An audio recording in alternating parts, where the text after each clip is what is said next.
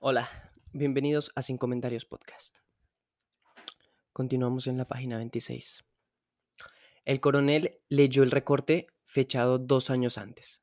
Lo guardó en el bolsillo de la camisa colgada detrás de la puerta. Lo malo es que para el cambio de abogado se necesitaría dinero. Nada de eso, decidió la mujer. Se les escribe diciendo que descuenten lo que sea de la misma pensión cuando la cobren. Es la única manera de que se interesen en el asunto. Así que el sábado en la tarde, el coronel fue a visitar a su abogado. Lo encontró tendido a la bártola en una hamaca. Era un negro monumental, sin nada más que dos colmillos en la mandíbula superior. Metió los pies en unas pantuflas con suelas de madera y abrió la ventana del despacho sobre una polvorienta pianola con papeles embutidos en los espacios de los rollos, recortes del diario oficial pegados con goma en viejos cuadernos de contabilidad y una colección salteada de los botines de la Contraloría, boletines de la Contraloría. La pianola sin teclas servía al mismo tiempo de escritorio. El coronel expuso su inquietud antes de revelar el propósito de su visita. Yo le advertí que la cosa no era de un día para otro, dijo el abogado en una, pausa del coronel. Estaba aplastado por el calor. Forzó hacia atrás los resortes de la silla y se abanicó con un cartón de la propaganda. Mis agentes me escriben con frecuencia diciendo que no hay que desesperarse. Es lo mismo desde hace 15 años, replicó el coronel. Esto empieza a parecerse al cuento del gallo capón. El abogado hizo una descripción muy gráfica de los vericuentos administrativos. La silla era demasiado estrecha para sus nalgas otoñales. Hacía 15 años era más fácil, dijo. Entonces existía la Asociación Municipal de Veteranos, compuesta por elementos de los dos partidos. Se llenó los pulmones de un aire abrasante y pronunció la sentencia como si acabara de inventarla. La unión hace la fuerza. En este caso no la hizo, dijo el coronel, por primera vez dándose cuenta de su soledad. Todos mis compañeros se murieron esperando el correo. El abogado no se alteró. La ley fue promulgada demasiado tarde, dijo. No todos tuvieron la suerte de usted, que fue el coronel a los 20 años. Además, no se incluyó una partida especial, de manera que el gobierno ha tenido que hacer remiendos en los presupuestos. Siempre la misma historia. Cada vez que el coronel la escuchaba padecía un sordo resentimiento. Esto no es una limosna, dijo. No se trata de hacernos un favor. Nosotros nos rompimos el cuero para salvar a la República. El abogado se abrió de brazos. Así es, coronel, dijo. La ingratitud humana no tiene límites. También esa historia la conocía el coronel. Había empezado a escucharla al día siguiente del Tratado de Neerlandia, cuando el gobierno prometió auxilios de viaje e indemnizaciones a los 200 oficiales de la revolución, acampando en torno a la gigantesca ceiba de Neerlandia en un, un batallón revolucionario compuesto en gran parte por adolescentes fugados de la escuela. Esperó tres meses. Luego esperaron tres meses, luego regresaron a sus casas por sus propios medios y allí siguieron esperando. Casi 60 años después, todavía el coronel esperaba. Excitado por los recuerdos, asumió una actitud trascendental. Apoyó en el hueso del muslo la mano derecha, puros huesos cosidos con fibras nerviosas, y murmuró, pues yo he decidido tomar una determinación. El abogado se quedó en suspenso. Mm, es decir, cambio de abogado. Una pata seguida por varios patitos amarillos entró al despacho. El abogado se incorporó para hacerla salir. Como usted diga, coronel, dijo espantando a los animales. Será como usted diga. Si yo pudiera hacer milagros, no estaría viviendo en este corral. Puso una verja de madera en la puerta del patio y regresó a la silla. Mi hijo trabajó toda su vida, dijo el coronel. Mi casa está hipotecada. La ley de la jubilación ha sido una pensión vitalicia para los abogados. Para mí no, protestó el abogado. Hasta el último centavo se ha gastado en diligencias. El coronel sufrió con la idea de haber sido injusto. Eso es lo que quise decir, corrigió. Se secó la frente con la manga de la camisa. Con este calor se oxidan las tuercas de la cabeza. Un momento después, el abogado revolvió el despacho en busca de poder. El sol avanzó. Aquí está. Entregó el coronel una hoja de papel sellado. Tengo que escribirles a mis agentes para que anulen las copias, concluyó. El coronel sacudió el polvo y se guardó la hoja en el bolsillo de la camisa. Rómpala usted mismo, dijo el abogado. No, respondió el coronel. Son veinte años de recuerdos. Y esperó a que el abogado siguiera buscando, pero no lo hizo. Fue hasta la hamaca a secarse el sudor. Desde allí miró al coronel a través de la atmósfera reverberante. También necesito los documentos, dijo el coronel. ¿Cuáles? La justificación. El abogado se abrió de brazos. Eso sí que será imposible, coronel. El coronel se alarmó. Como tesorero de la revolución en la circunscripción de Macondo, había realizado un penoso viaje de seis días con los fondos de la guerra civil en dos baúles amarrados al lomo de una mula. Llegó al campamento de Neerlandia arrastrando la mula muerta de hambre media hora antes de que se firmara el tratado. El coronel Aureliano Buendía, intendente general de las fuerzas revolucionarias en el litoral atlántico, extendió el recibo de los fondos e incluyó los dos baúles en el inventario de la rendición. Son documentos de un valor incalculable, dijo el coronel. Hay un recibo escrito de su puño y letra del coronel Aureliano Buendía.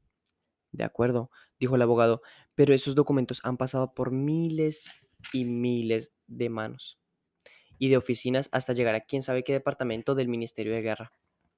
Unos documentos de esa índole no pueden pasar inadvertidos para ningún funcionario, dijo el coronel. Pero en los últimos 15 años han cambiado muchas veces los funcionarios, precisó el abogado. ¿Piensa usted que ha ido, que ha habido siete presidentes y que cada presidente cambió por lo menos 10 veces su gabinete y que cada ministro cambió sus empleados por lo menos 100 veces? Pero nadie pudo llevarse los documentos para su casa, dijo el coronel. Cada nuevo funcionario debió encontrarlos en su sitio. El abogado se desesperó. Además, si esos papeles salen ahora del ministerio, tendrán que someterse a nuevo turno para el escalafón. No importa, dijo el coronel. Será cuestión de siglos. No importa. El que, el que espera lo mucho, espera lo poco. Llevó a la mesita de la sala un bloque de papel rayado, la pluma y el tintero y una hoja de papel secante, y dejó abierta la puerta del cuarto por si tenía que consultar algo con su mujer. Ella rezó el rosario. ¿A cómo estamos hoy? 27 de octubre. Escribió con una compostura aplicada, puesta la mano con la pluma de la hoja de papel secante, recta la columna vertebral para favorecer la respiración, como le enseñaron en la escuela. El calor se hizo insoportable. En la sala cerrada, una gota de sudor cayó en la carta. El coronel la recogió en el papel secante. Después trató de raspar las palabras disueltas, pero hizo un borrón. No se desesperó. Escribió una llamada y anotó al margen derechos adquiridos. Luego leyó todo el párrafo. ¿Qué día me incluyeron en el escalafón? La mujer no interrumpió la oración para pensar. 12 de agosto de 1949. Un momento después empezó a llover. El coronel llenó una hoja de garabatos grandes, un poco infantiles, los mismos que le enseñaron en la escuela pública de Manaure. Luego, una segunda hoja hasta la mitad y firmó. Leyó la carta a su mujer. Ella aprobó cada frase con la cabeza. Cuando terminó la lectura, el coronel cerró el sobre y apagó la lámpara. ¿Puedes decirle a alguien que te la saque a máquina? No, respondió el coronel. Ya estoy cansado de andar pidiendo favores. Durante media hora sintió la lluvia contra las palmas del techo. El pueblo se hundió en el diluvio. Después del toque de queda empezó la gota en algún lugar de la casa. Esto se ha debido hacer hace mucho tiempo, dijo la mujer. Siempre es mejor entenderse directamente. Nunca es demasiado tarde, dijo el coronel, pendiente de la gotera.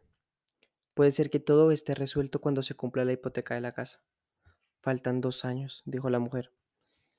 Él encendió la lámpara para localizar la gotera en la sala, puso debajo del tarro el gallo y regresó al dormitorio perseguido por el ruido metálico del agua en la lata vacía. Es posible que el interés de ganarse la plata lo resuelvan antes de enero, dijo, y se convenció a sí mismo. Para entonces Agustín habrá cumplido su año y podemos ir al cine. Ella rió en voz baja. ya ni siquiera me acuerdo de los monicongos, dijo. El coronel trató de verla a través del mosquitero. ¿Cuándo fuiste al cine por última vez? En 1931, dijo ella. Daban la voluntad del muerto. ¿Hubo puños? No se supo nunca. El aguacero se desgajó cuando el fantasma trataba de robarle el collar a la muchacha. Los durmió el rumor de la lluvia. El coronel sintió un ligero malestar en los intestinos, pero no se alarmó. Estaba a punto de sobrevivir a un nuevo octubre. Se envolvió en una manta de lana y por un momento recibió la pedregosa respiración de la mujer, remota, navegando en otro sueño. Entonces habló perfectamente consciente. La mujer despertó. ¿Con quién hablas? Con nadie, dijo el coronel. Estaba pensando que en la reunión de Macondo tuvimos razón cuando le dijimos al coronel Aureliano Buendía que no se rindiera. Eso fue lo que echó a perder el mundo. Llovió toda la semana. El 2 de noviembre, Contra la voluntad del coronel, la mujer llevó flores a la tumba de Agustín. Volvió del cementerio con, una nueva crisis. Fue una semana dura. Más dura cuando las cuatro semanas de octubre, a las cuales el coronel no creyó sobrevivir, el médico estuvo a ver, estuvo a ver a la enferma y salió de la pieza gritando, con un asma como esas yo estaría preparado para enterrar a todo el pueblo. Pero habló a solas con el coronel y prescribió un régimen especial. También el coronel sufrió una recaída. Agonizó muchas horas en el excusado, sudando hielo y sintiendo que se pudría y se caía a pedazos la flora de sus vísceras. En el invierno, se repitió sin, sin desesperarse. Todo será distinto cuando acabe de llover. Y lo creyó realmente seguro de estar vivo en el momento en el que llegara la carta. A él le correspondió esta vez remendar la economía doméstica. Tuvo que apretar los dientes muchas veces para solicitar crédito en las tiendas vecinas. Es hasta la semana entrante, decía, sin estar seguro él mismo de que era cierto. Es una platita que ha debido llegarme desde el viernes. Cuando surgió de la crisis, la mujer lo reconoció con estupor. Estás en el hueso pelado, dijo. Me estoy cuidando para venderme, dijo el coronel. Ya estoy encargado por una fábrica de clarinetes.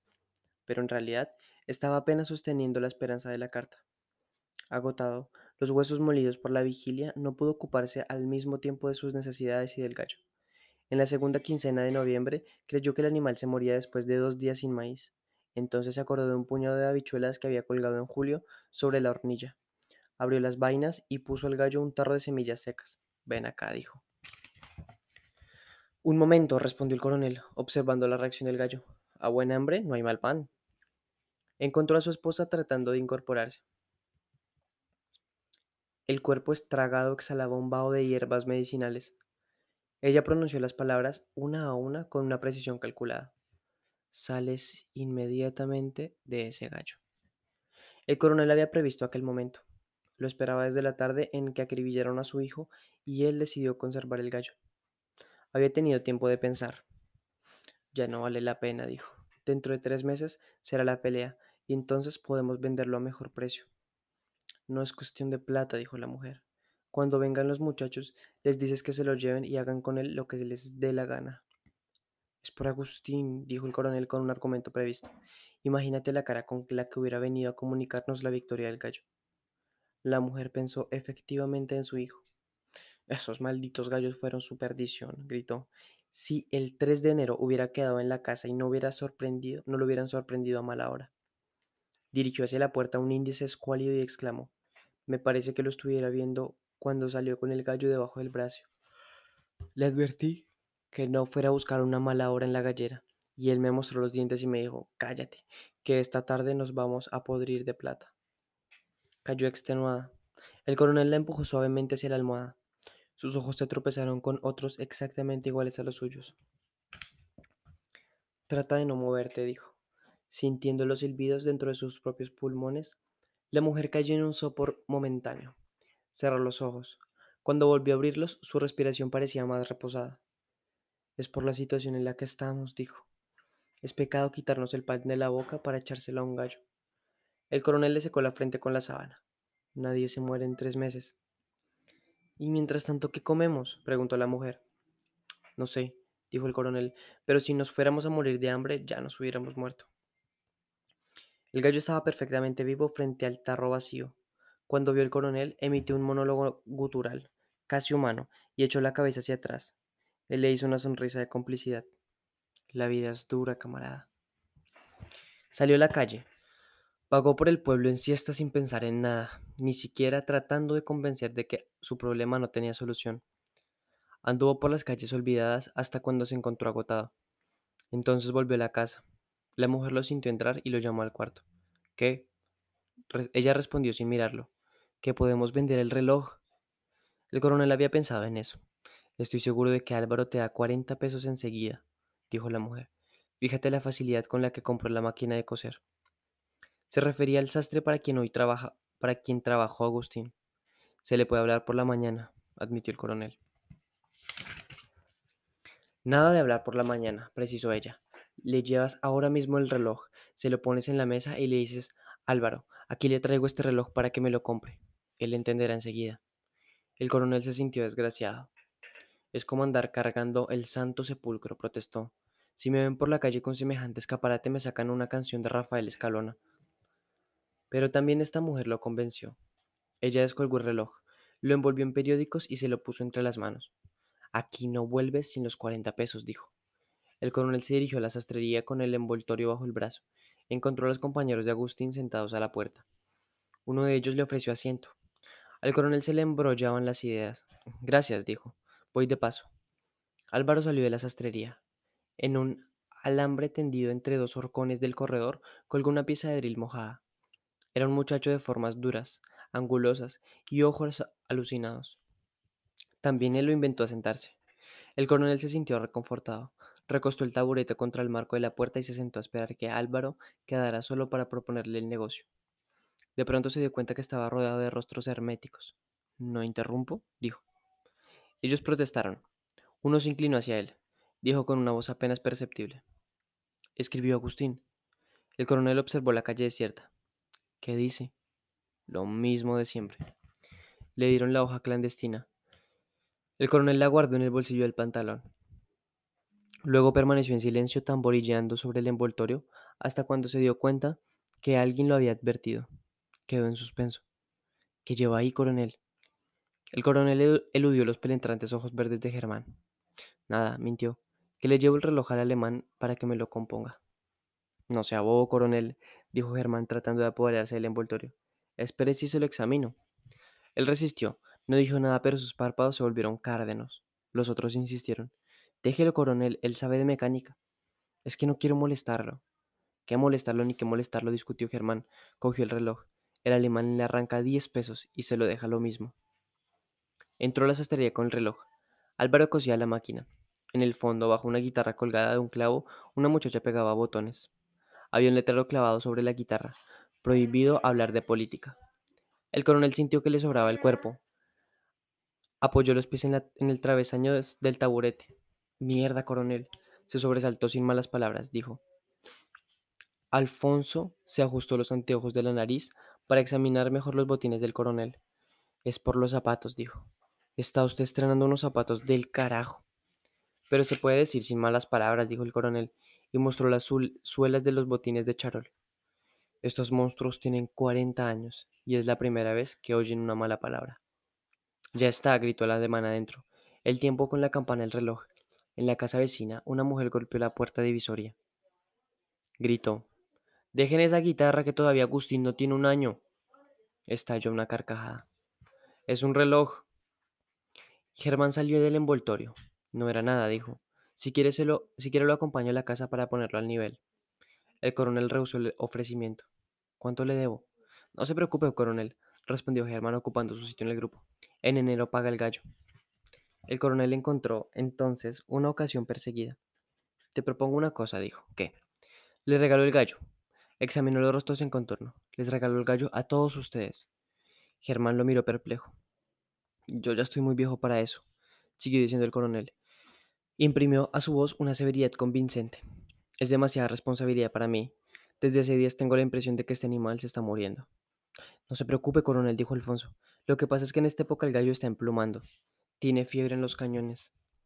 El mes entrante estará bien, confirmó Germán. De todos modos no lo quiero, dijo el coronel. Germán lo penetró con sus pupilas. Dese cuenta de las cosas, coronel, insistió. Lo importante es que sea usted quien lo ponga en la gallera, el gallo de Agustín. El coronel lo pensó. Me doy cuenta, dijo.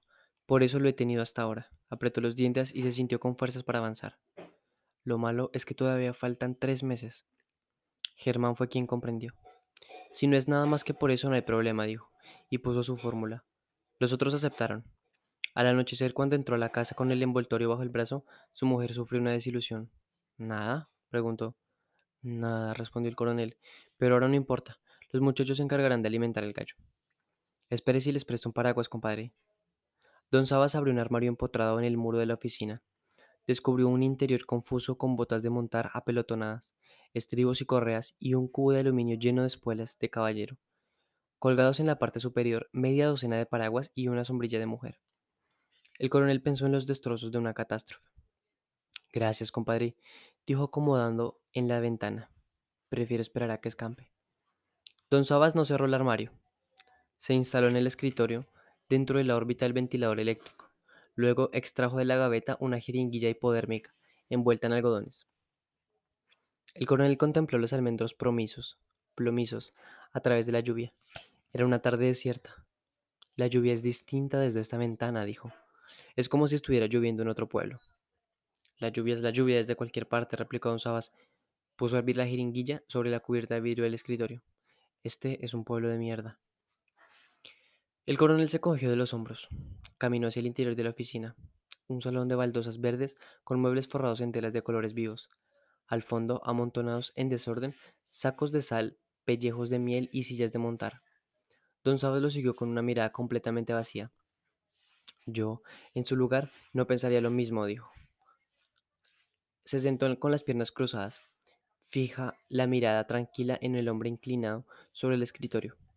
Un hombre pequeño, voluminoso pero de carnes flácidas, con una tristeza de sapo en los ojos.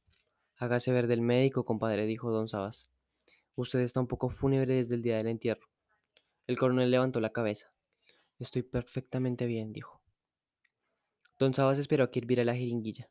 Si yo pudiera decir lo mismo, se lamentó.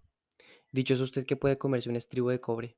Contempló el peludo en vez de sus manos salpicadas de lunares pardos. Usaba una sortija de piedra negra sobre el anillo de matrimonio. Así es, admitió el coronel. Don Sabas llamó a su esposa a través de la puerta que comunicaba la oficina con el resto de la casa. Luego inició una dolorida explicación de su régimen alimenticio. Extrajo un frasquito del bolsillo de la camisa y puso sobre el escritorio una pastilla blanca del tamaño de un grano de habichuela. Es un martirio andar con esto por todas partes, dijo. Es como, es como cargar la muerte en el bolsillo. El coronel se acercó al escritorio, examinó la pastilla en la palma de la mano hasta cuando don Sabas lo invitó a saborearla. Es para endulzar el café, le explicó. Es azúcar, pero sin azúcar. Por supuesto, dijo el coronel, la saliva impregnada de, de una dulzura triste. Es algo así como repicar, pero sin campanas. Don Sabas se acodó en el escritorio con el rostro en las manos. Después de que su mujer le aplicó la inyección, el coronel no supo qué hacer con su cuerpo. La mujer desconectó el ventilador eléctrico, lo puso sobre la caja blindada y luego se dirigió al armario. El paraguas tiene algo que ver con la muerte, dijo. El coronel no le puso atención. Había salido de su casa a las cuatro con el propósito de esperar el correo, pero la lluvia lo obligó a refugiarse en la oficina de don Sabas. Aún llovía cuando pitaron las lanchas. Bueno, lo dejamos acá iniciando la página 42. Muchas gracias por escuchar.